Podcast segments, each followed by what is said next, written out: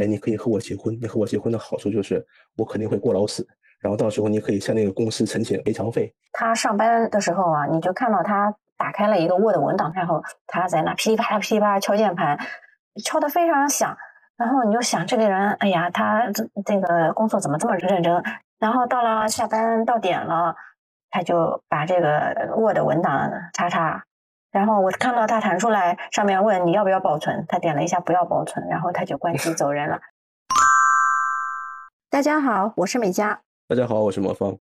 最近有一个朋友圈霸屏的截屏，然后是说成都有一个国企的员工，嗯，因为领导让他清明节加班，然后他就在工作群里大骂领导。大家都说这个是零零后开始整顿职场。现在呢，这个新闻虽然不知道真真假假，但是起码反映了国内现在一个普遍存在的现象，就是加班非常严重。所以今天我们就和在日本的主播魔方以及另外一位在日本工作的嘉宾来聊一聊我们的邻国日本的加班文化。到底现在日本的加班现象是不是还和我们之前的印象里一样非常严重？还是说已经有一些我们不知道的变化或者现象？首先欢迎我们今天的嘉宾小郭同学。大家好，我是小郭，然后然后目前在日本生活嘛，我是工作在日本的一家外资咨询，然后我是大学时代就来到了日本留学嘛，在日本念了四年大学之后毕业了，直接在日本工作，今年刚好是来日本的第十年，也就是说我工作已经五年了。我之前在日本工作了挺长时间的，然后你们俩现在还在日本继续工作嘛？大家肯定是都加过班的，要不大家来聊一聊自己那个印象中最深刻的，然后最惨的加班经历？加班的经历嘛，呃，因为在其他之前的节目中我也提到过，我呃现在是工作的是第四家公司了，而且换了四家公司，而又换了。四种职业，所以跟你职业不同，加班经历还是不太一样的。我印象里最深的，可能就是在第二家公司做手机游戏的运营的时候，呃，与其说是加班呢，倒不如说是随时上班，因为游戏上线了以后出什么问题的话，需要随时对应嘛。所以电脑的话都是带到家里边，十二点一点，哎，如果发现有问题的话，也要起来，然后做对应的，出错的话要改。然后游戏瘫痪了的话，可能要联系 IT 部门。就这种日子，可能是过了一个一年一年半吧。嗯，哇，印象印象还是挺深刻的。对，然后最近的话，真的是加班加的比较少，但就是比较比较 timely 的一个话题，就是前一段时间正好去出差，去越南出差。对对对，前去越看到你看到你这个惨痛的这一个一段加班经历了。对对 对对对对，加班经历就每天晚上都是要准准备出差的那个内容，准备开会的内容，所以十点或者十一点出差前一天的话，可能是十二点多一点多，可能还在写出差呃是要需要发言的内容，对，大概就是这样。所以所以上一次是我一个人录了一个单口嘛。因为 他他特别忙，找不到他人了，然后我群里也不说话，然后等他说话的时候，一般就是什么半夜里头了什么的，反正那那感觉他都日夜颠倒了那几天。可能金融界本身的话，因为他们职业的关系，本身可能就需要高强度的一个输出，所以就特别忙。你要时刻还要监控市场什么的。虽然我我不是搞金融的，但是就是我周围有很多朋友嘛，所以就感觉搞金融的人一般都特别特别的忙。从今年一月份开始吧，然后这一个这个这个山一直没就就就没翻过去，一直还在爬坡。那小郭呢？你有没有什么惨痛的经验？呃，有，其实最近也在加班，但是我对最惨的加班的理解就是，你虽然在加班，而且你的精神上已经快崩溃的那种话，应该是我在新卒的时候，也就是进公司第一年的时候，我参加第一个项目。然后当时是加班到每天加班到晚上的两三点，然后第二天的早上的话就是七点要起来开会，就是要先跟上司开完会之后，接着八九点之那个八九点钟的时候又要重新开始跟客户开会，就是这样的日子大概过了是半年左右吧，然后最后实在是精神上面受不了了，因为我当时上司的话是每天早上七点。来确认我要跟客户开会的东西的时候，他其实不是那种，呃，他不是那种鼓励式的上司，他是只会发现你做的不好的地方，并且指责你为什么没有想到的上司。所以就是当时精神上会比较痛苦，就是感觉自己每天晚上干到两三点，其实没太有意义，就是每天还是陷入自我否定的那种状态。所以对我来说的话，就是其实现在偶尔也有晚上两三点下班，然后早上七八点起来又要开会的那种状态。但是就是精神上的话，还是第一年的时候是最痛苦的。对，因为我感觉我们这个行业的话，就是呃项目短，然后。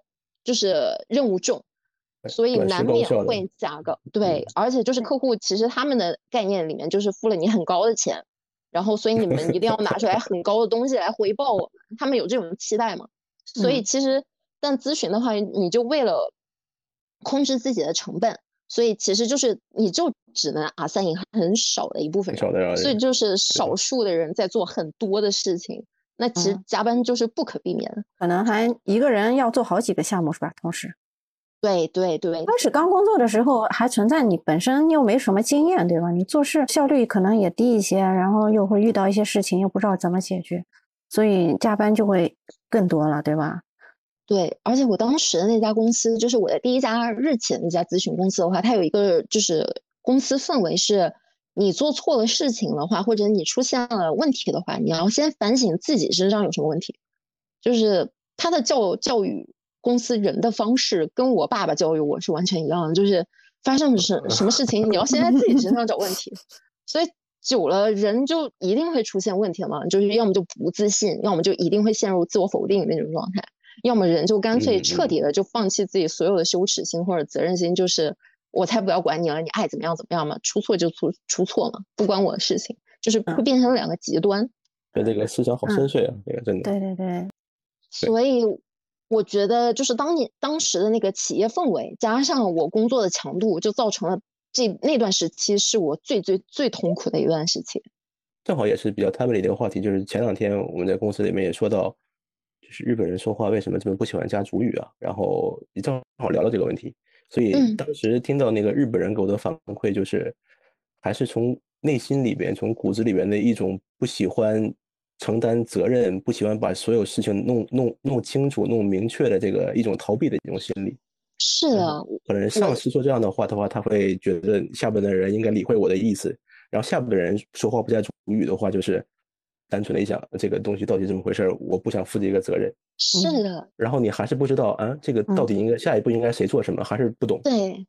对，是有这样的情况的。あれはあれですね。对。あれはあれですね。用中文说的话，就类似于，不就是那啥吗？你知道啊，就是那个对吧？你懂吧？ 就是那种嗯嗯嗯没有任何信息量的这种对话。啊，对，他喜欢对日本人喜欢用这句话。对对对，但其实一般讲这种话的人，其实他脑子里面其实什么都没想，就是这就是我工作差不多五年来少有的几个感悟之一。当一个人讲话没有主语的时候，他要么是懒，要么其实就是他压根自己心里面也没想清楚，他就先把这个 ball 丢给你，让你去想，嗯，然后当当你不理解的时候，他可能还会指责你，那这么简单问题，为什么你没有想清楚？但其实不是的，松木松木可能他都没有想清楚。对，对，实际上也是因为有这种怎么说呢，呃，非常没有效率的这种交流吧，所以导致了加班啊，那那不需要的加班会多，会多，白天开会，晚上干活，所以要加班。是，对。对，正好说到这个话题嘛，比如说我我太太，他们的公司应该算是日本非常非常大的一个建筑设计事务所，他他们公司设计了很多。地标一样的建筑，但是他们公司的强度真的是非常非常大，嗯，是非常大的。就是开会的话，每天的时间是排满的，从早上到晚上。嗯，就是说现在来说，很多公司都是说，比如说开会的话，不许不许排到七点以后，不许排到五点以后开会，是有这样的规定的。但是比如说我太太她上班的话，她在工地，就是项目已经进到嗯建设阶段的时候，然后在工地做监理的这种会的话，在工地开到晚上十点。开会就开到晚上十点，然后开到晚上十点以后回回到家以后，呃，让小孩睡觉之后，然后再开始打开电脑继续上班。比如说上到早上四点啊，或者早早上三点啊，然后睡两三个小时，继续起来去上班。你聊到你太太是建筑行业的时候，我就大概如果但凡知道日本建筑行业有多忙的人，大概就已经知道你太太工作的强度了。只要涉及到建筑公司，不管大小，就是你是大手也好，你是个人企业也好，其实一定会加班。虽然我不知道建筑公司平时在做什么，就是但但我朋友里面有两个人刚好也是在日本做建筑的嘛。嗯嗯嗯嗯。他们其实加班也非常厉害，就感觉每天他们有时候会半夜发一条微那个朋友圈嘛，就说自己下班了这样子。对对对。感觉建筑行业是很累的。建筑行业在日本不是号称为三 K 行业嘛？Kizi、Kitanai 还有 Kikan，既辛苦又脏，还有又危险。三 K 产业说是，嗯，然后 对对对，我有朋友他是东大建筑系的，后来他就极其不赞成他儿子去从事，呃，就是高考的时候考这个建筑系嘛。后来学了经济，当时他就说这不不行，对建筑行业太太苦了，说。对，有一个比较比较好玩的事儿，就是，呃，我也是听嗯我太太公司的人说的，大家比如是参加去参加沟空，那些建筑设计对建筑设计的相亲是吧？把 party 对他们建筑设计的或者建筑行业的人去参加那个相亲的那个 party 的时候。他们都会和呃那个对方和那个女方说，哎，你可以和我结婚，你和我结婚的好处就是我肯定会过劳死，然后到时候你可以向那个公司申请赔偿费，申请那个 申请抚恤金。对我死的又早，然后你你拿你拿的钱又多，多好的一件事，你赶快和我结婚吧！大家都是这样，都是这么自我介绍的是吧？他们是不是就反而找不到女朋友？感觉这样子，但是真的是。比如说加班加到十点，加到加到后半夜的话，肯定没有时间出去社交了嘛，对吧？明白。哎，但我我比较在意的是，你太太现在干这个干的开心吗？呃，还好吧，但虽然嘴上经常抱怨嘛，说啊实在是太累了，实在是干不动了。嗯。呃，怎么说呢？在我来看，尤尤其是在我来看啊，就是说他大学就是学建筑的，嗯，然后一直到现在，他做的都是一件事儿。嗯。怎么说呢？就是在自己的心里边想的和自己做的。然后还有得得到的，就是非常连贯的，非常有始有终的，是我非常羡慕的。而且从骨子里、从内心，他还是很喜欢做的。他们毕竟是从零创造出来那个一的一个行业，就是从什么都没有，然后靠自己的想法和创意和自己的那种框架知识，创造出来了一个真真正正的东西。他甚至可以看到很多人去打卡，这种成就感肯定真的是很大的。而且怎么说呢？就是虽然很累。但是东西看到了以后，东西建起来了，楼建起来了，你会有一种比较奇怪的一种爱恰库的一个心理。觉得你太太因为肯定是足够喜欢才会做建筑行业，因为建筑行业其实很难出头嘛。他们刚开始都要像那种，我我不知道是现在有没有变，就是我之前听说的状态是，他们有那种师傅和弟子的那种感觉。你你要出出头的话，就是能能自己担当一个东西的话，其实要过很久很久，然后。就如果你不是足够喜欢的话，其实很难在建筑里面就是一直坚持。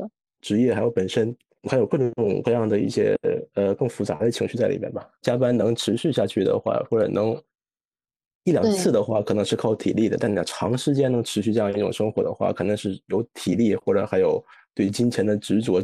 对名利的执着以外，有还有其他的一些东西，可能就是一些信念上、精神上的东西在支持。对大家所所谓说的热爱，对吧？对，就是说大家打游戏不觉得累的话，可能和这个道理是一样的。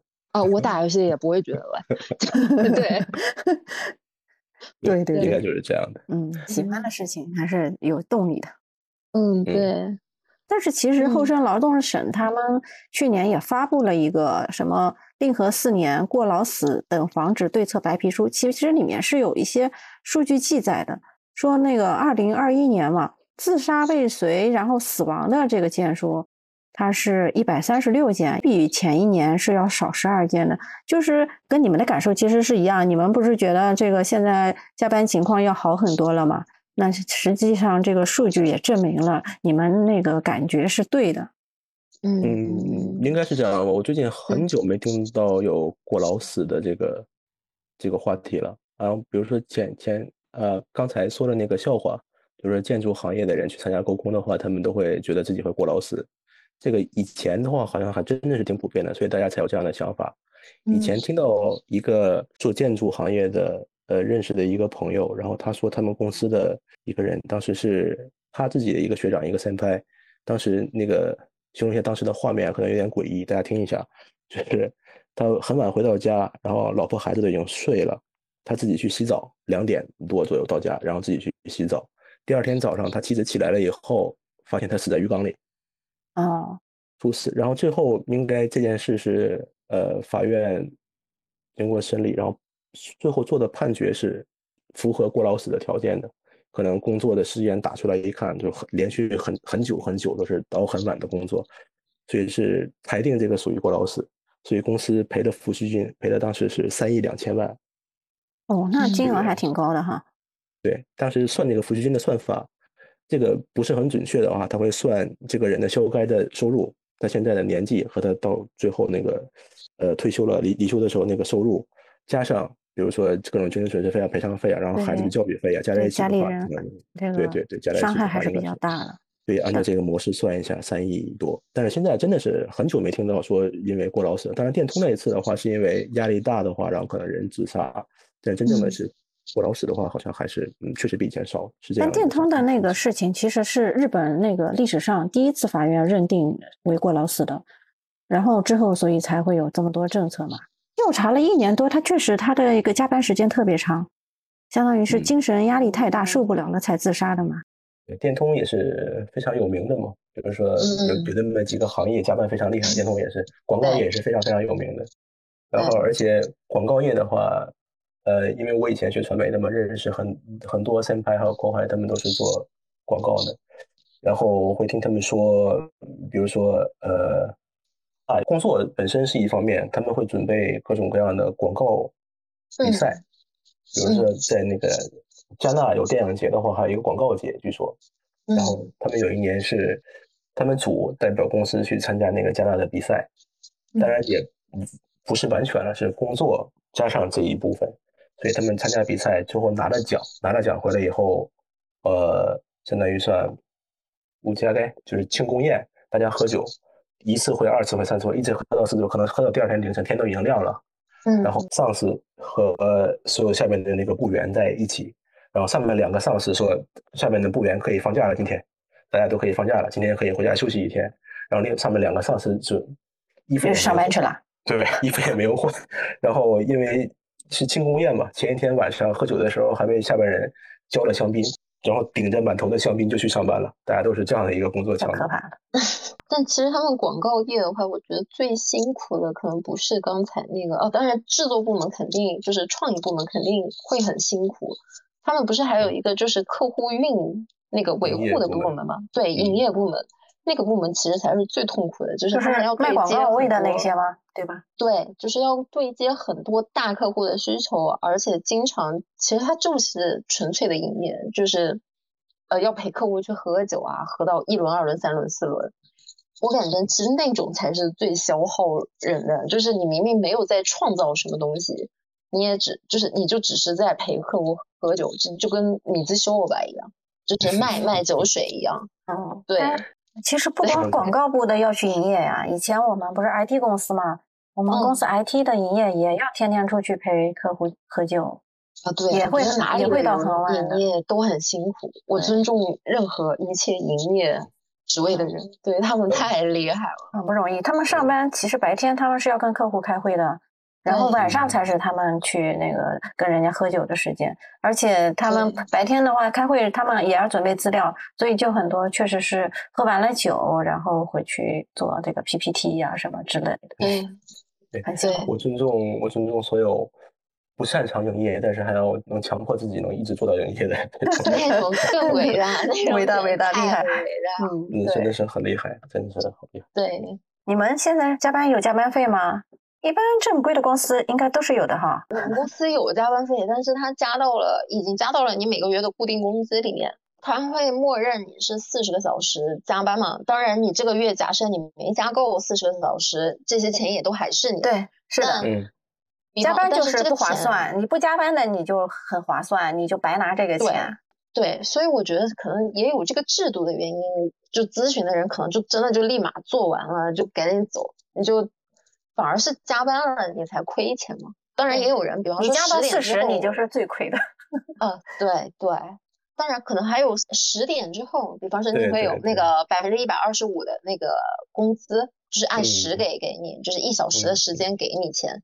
然后有的人当然也会就是奔着那个十点的加班费，就是专门加班，有这样的人。每天超过八小时的话是算加班的，加班费的话是正常每个小时工资的百分之一百二十五。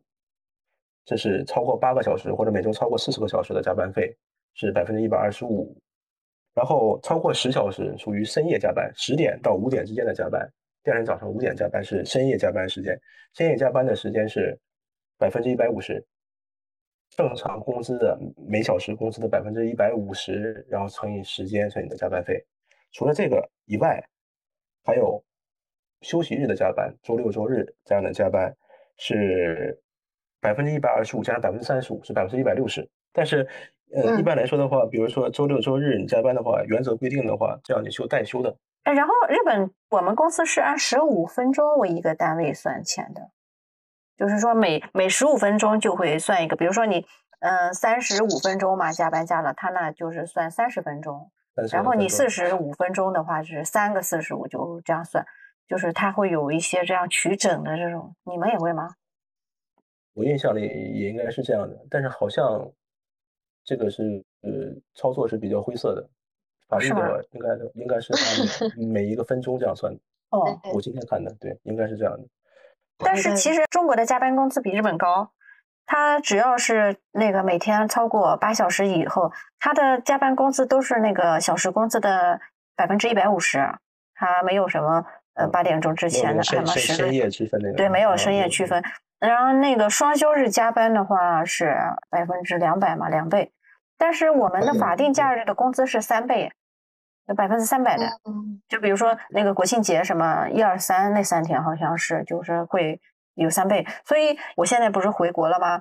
然后我们公司的小孩他们会在这种三倍工资的日期来公司上班。感觉这个制度就是在诱惑人。你要加班吗？就是加班你就可以拿很多钱哦。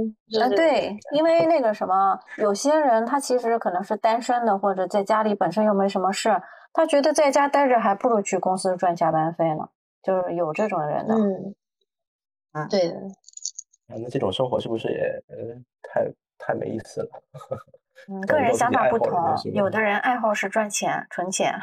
其实国内加班也很多，特别是互联网公司。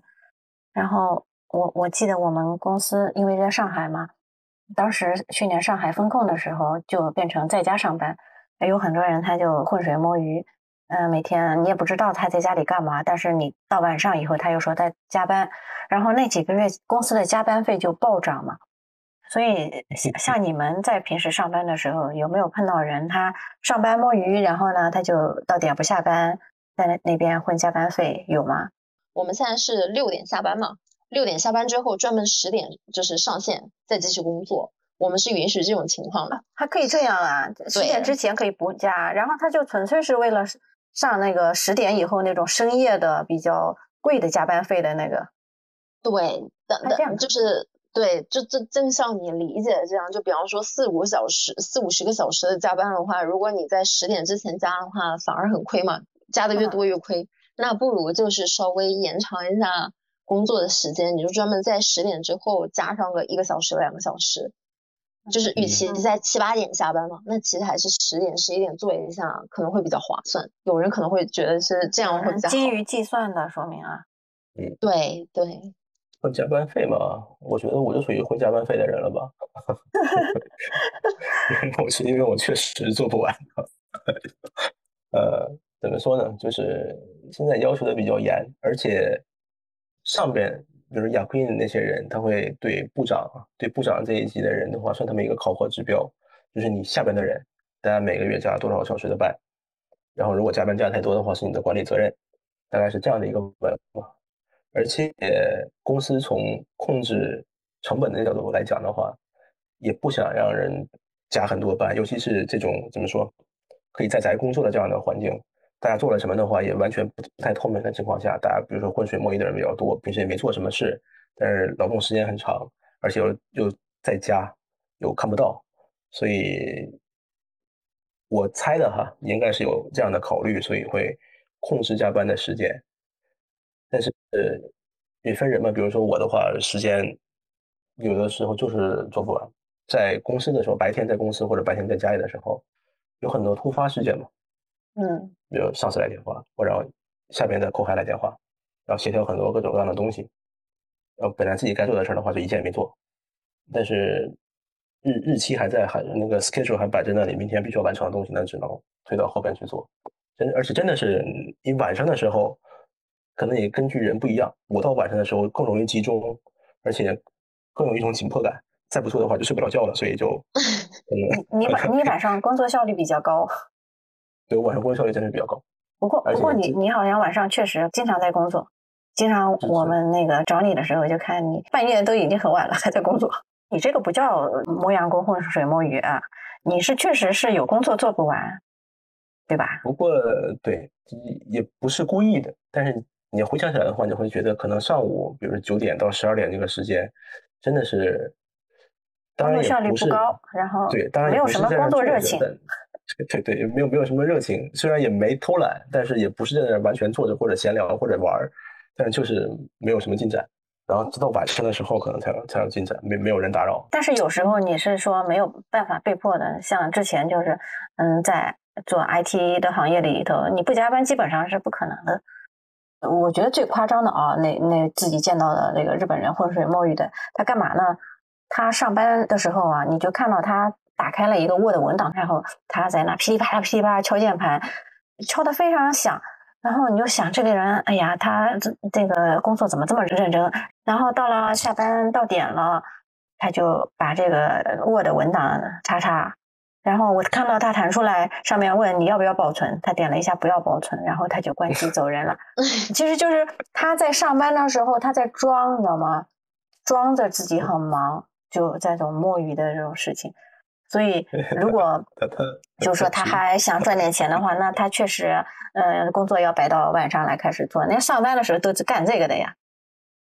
呃，职业是作家吧？写了一天。对，职业是作家呀，写了一天，但是他还不保存。所以，所以我怀疑他，他都在对，都不知道他在写的是什么东西，还是说他其实就像在练打字一样。真的，这就是我见过的最夸张的一个。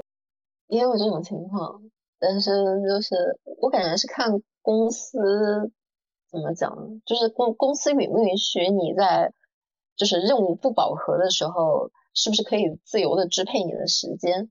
你像我们公司现在的话，它就是可以，就是你可以在不忙的时候，你完全可以下线。就是我，因为我们现在还在这嘛，你完全可以下线去做自己的事情。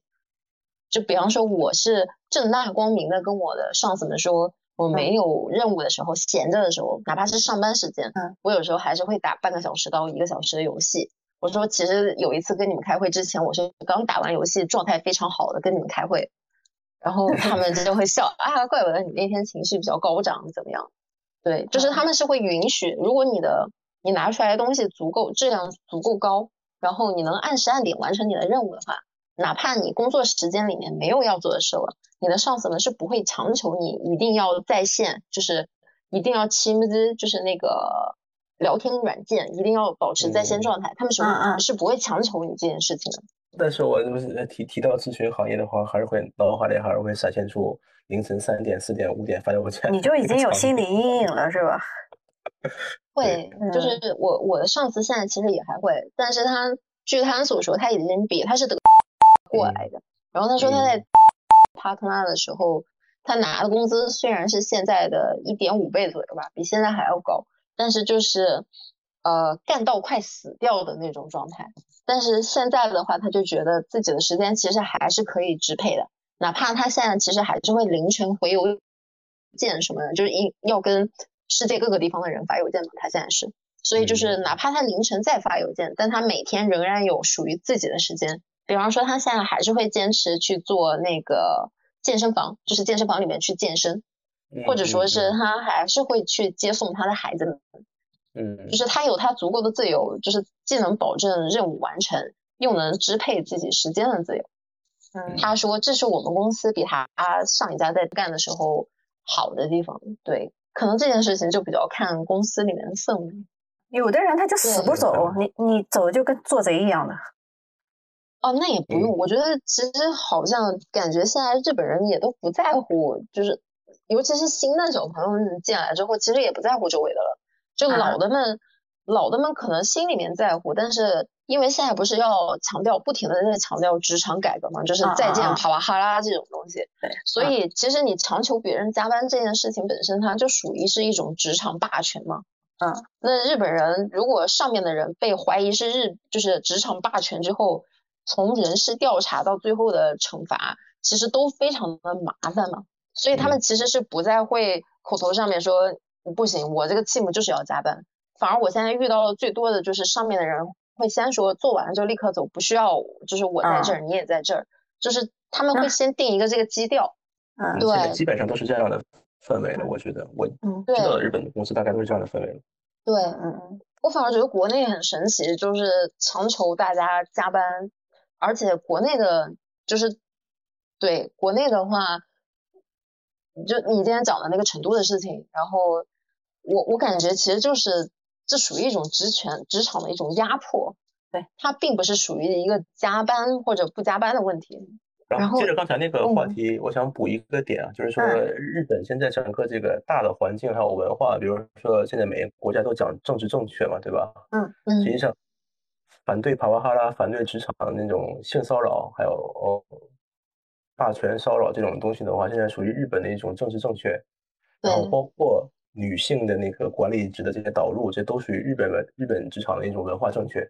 这个是你你是不能碰的，你就是说。对，这这这这个这个是红线，这你要出问题的话，这就是 yellow card 或者是 red card，就直接就出出局的。所以从制度上来讲的话，现在真的是比以前好很多了。而且说实话，我没怎么经历过，就是真正说的这种日本人加班都往死里加班，这个这个这这个传言或者这个想法是怎么来的，我真的是不太知道。那可能是昭和的时候拼命三郎那种感觉。对，应该还是昭和那个时代吧。就是现在。和昭和的话，真的是日本的昭和和日本的平成，这真的就是两个世界的国家。尤其是最近这几年，包括到了那个令和以后，就是嗯，真的是两个两个国家。就是那种怎么说，民众的心理，说我努力的话就可以赚到钱，这种心理和我努力也赚不到钱，这个落差还是很大的。整个这个经济环境还有整个氛围，所以这也是大家可能国家或者是企业。在怎么说对工作的一个态度上的一个转变的根源，可能就在这儿。个人觉得，嗯，可能还有一点甲方乙方，然后这个成就是像我们以前 IT 也说过，对吧？就是有总包，然后下往下一层一层包，应该可能就上上层的可能是要相对轻松一些，越到底下就被剥削的可能越越厉害嘛，因为他拿到的钱少，所以他。势必就不能投入那么多资源，人少活多，所以才要加班。但是日本的话，我感觉现在年轻人不太加班，也是看到了自己晋升的尽头。就是日本人，你再晋升的话，其实你能拿到的钱，相对于来说的话，可能金融行业和咨询行业这种行业的话，你可能相对其他行业拿的更高一点。它其实诱惑并不是那么的多，而且能当议员的人非常少，大家其实还是都是只能当一个部长、科长，熬不出头了的话，所以你看到了人生的尽头之后，就是可能大家就会觉得那就不用那么的努力，好像也可以。那反而可能金融啊、咨询呢，你看到到了那个诱惑之后，包括国内的话，就是我只要努力工作，我能拿到的报酬可能是那个级别的报酬的话。大家可能会为了那个目标，就想说，那我就多做一点，多工作一点，我多拿出表现一点，让上面看见我。对，其实国内现在工资挺高的，就是对对对对，有些行业非常高薪。嗯，其实那个像我有几个同学，他们在阿里的已经财务自由了。对，所以我感觉跟就是这个也有关系。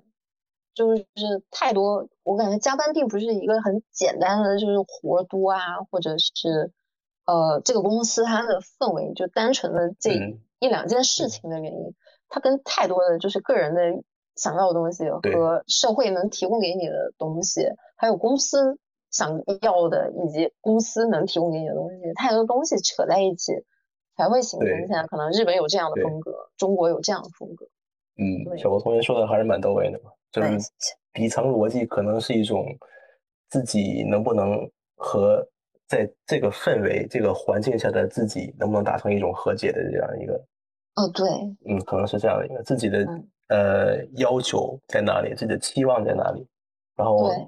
这种期望和你所在的环境是一种怎么样的一个比例关系，然后你怎样调和这个之间的各种矛盾之中，可能会产生一个加班要加多少的问题，怎么加的一个问题，对，应该是这样的一个道理，对。对。对，就像那个投投资界经常说的一句话，那个 time machine 时间机器这种理论，当然不准确啊，就是感觉上来说的话，就像中国的现在就相当于日本的昭和，经济高速发展时候那个人和人之间的矛盾，还有人和社会之间的这种矛盾，大概就是这样。大家还是怀怀揣着那种那个一夜暴富或者一决千金的这种梦想，觉得呃努力可以改变生活的这种梦想还是有的，这是一个底层的一个心理逻辑，然后再加上可能作为环境，大家都是在往前走，整个社会，然后或者家家里的人、周边的人都是盲目向前的一个状态。盲目这个词用的不恰当啊，都是全力向前的这样一个状态，所以被这个洪流压迫着，对推搡着自己也要往前走。如果不这样的话，可能小孩没有教育保证，然后呃房贷也还不起，对，可能就是这样的一个状态吧，对吧？嗯，对。那这次成都发生的这个事情，在我们国内有一种说法，说叫“零零后整顿职场”。那在日本的话，年轻人也会整顿职场吗？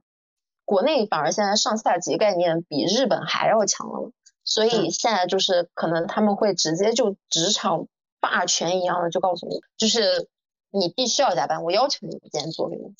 对，嗯那可能久了的话，年轻人，呃，本来年轻人现在就在宣扬一种自由精神，其次就是可能国内其实这一代的话，相相当于父母辈的积累了一些财富，他们不是很在意财富这种东西了。哎，你说的然后再。加上这种这种霸权，其实本来就是会让人觉得久了我加班没有意义嘛，那就肯定会反抗，对，所以你说的国内。才会出现这种情况。现在的小孩儿，他们家庭条件都不错的，大不了我就不干了，我就辞职不干了。那像我们就是以前的话，可能就是对自己的工作还是比较珍惜的，就怕得罪了领导，到时候失业了怎么办？但是现在他们没有这个顾虑了。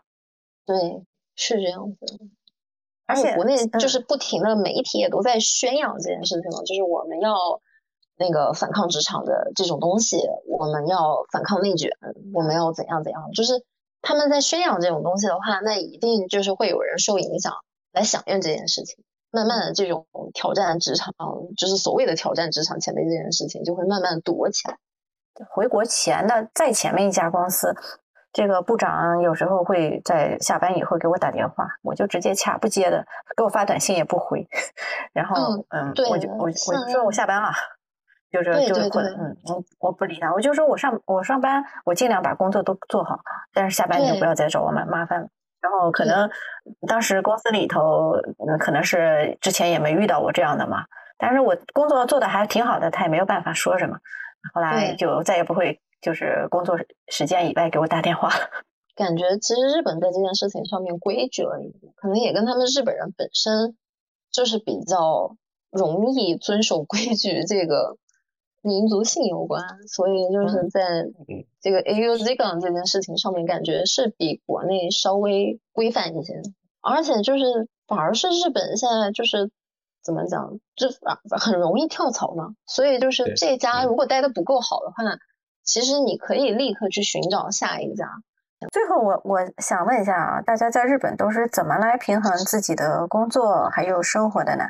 打游戏、看看音乐会，对，看看看音乐会，live 对 live house 的那种你也经常去吗？呃，live house 也会去，然后就是普通东大啊、武道馆，或者是呃神奈川的那一种阿丽娜都会去。呃啊，然后我很喜欢日本的各种摇滚乐队，也不算摇滚吧，就是日日本乐队。我最喜欢的是 The Wings，呃，就是是唱那个《Kimi 新 no 海 Na 的，对对对对对对就那个对吧？对对啊，他们唱的真是很好。偶尔的话，也平常的话，可能就在家打打游戏、看看书、看看电影。游戏打什么游戏？打什么游戏的话，Switch 上面的话打那个 Splatoon，就是喷喷啊这种喷喷枪那个涂颜色那个。对对对对，那个其实竞技游戏还挺解压的。然后最近买到了 PS 五，终于买到了 PS 五，然后可能再打一些以前 PS 四平台上面打过的一些旧游戏，看看就是画面画质有没有被提升啊这种。我我还挺喜欢打游戏的，就是，呃，我觉得打游戏的话，你有有点像那种你全神贯注的把自己抽离出来，投入到另外一件事情上去，然后事情上去，所以就是挺喜欢打游戏的。哎，我我看你上周去那个热海，你是出去跟朋友旅游去了是吧？啊，对对对对对，就是也会出去玩，就比方说偶尔想看看其他的海啊、大山啊、绿色啊，或者单纯看日本的寺庙啊。就周末的话，可能周末的话可能会去东京附近的这几个地方，就长野啊，呃，或者山里啊，或者热海啊，香根那边，嗯，还是回到大自然去。对对对。然后，比方说长时间的话，可能就是长假的话，可能就会再去远一点啊，四国啊，北海道啊，或者再看看去国外啊，或者甚至回国这种。整体听起来的话，小郭同学这个。生活还有休闲，这是平衡的挺好的。那魔方，你一一般都干嘛呢？不上班的时候？上班的时候，因为有小孩嘛，可能照顾小孩的时间会多一点，但是也还好。第一嘛，工工作对每个人的意义可能不太一样。可能有的人会觉得工作是自己生命中需要花费百分之六十、七十或者呃八十的精力来做的一件事儿。我这种人人的话，可能嗯。加班呀，或者就是工作强度啊，或者是嗯那个工作的时间呢，可能对他来说的话都不算是什么压力，就是属于是自己在生命中该做的一件事而已。呃，所以这种人对工作的那个呃想想想法，或者是对加班的那个想法，可能是完全另外一种态度，完全一种另外一种立场的另外一种态度。为什么想到这个问题？就是前一段时间东京大学的是。开学典礼还是毕业式来着？有一个人就是做发言的那一个教授，他说的是大概的意思就是说，选择一个自己喜欢的工作。如果不是这样的话，你就没法在自己今后的人生中完全燃烧自己。我觉得，嗯，这个算是一个挺好的点吧。但是我实际上也没有什么自信，就是说我如果选到一个工作是我喜欢的工作，但是我做的如果不顺利的话，我会我会不会自己？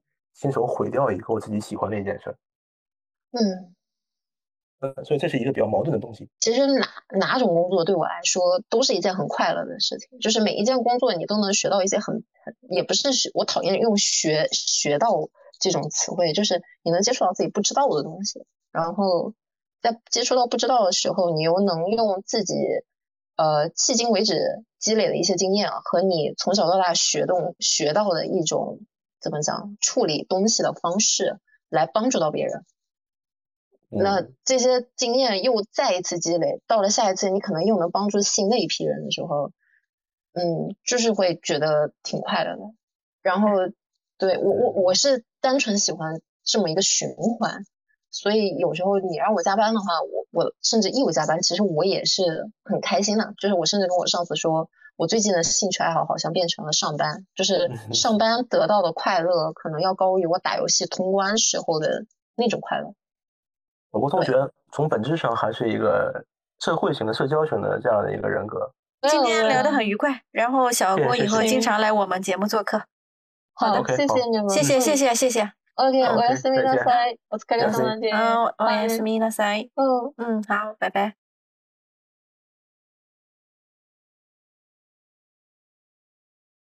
好了，今天的内容就到此结束，感谢大家的收听。 另外，在日本的朋友或者有兴趣参加我们节目的朋友，都可以来做我们的嘉宾。具体联系方式，请看 show notes。感谢收听这期的霓虹电波，你可以在小宇宙、喜马拉雅、网易云音乐、QQ 音乐平台收听我们的节目。如果你喜欢我们，欢迎您在苹果播客给我们五星好评，并期待您在各个平台与我们交流。下期节目见。下期节目再见。女子に言われてたった一人残業させられてた。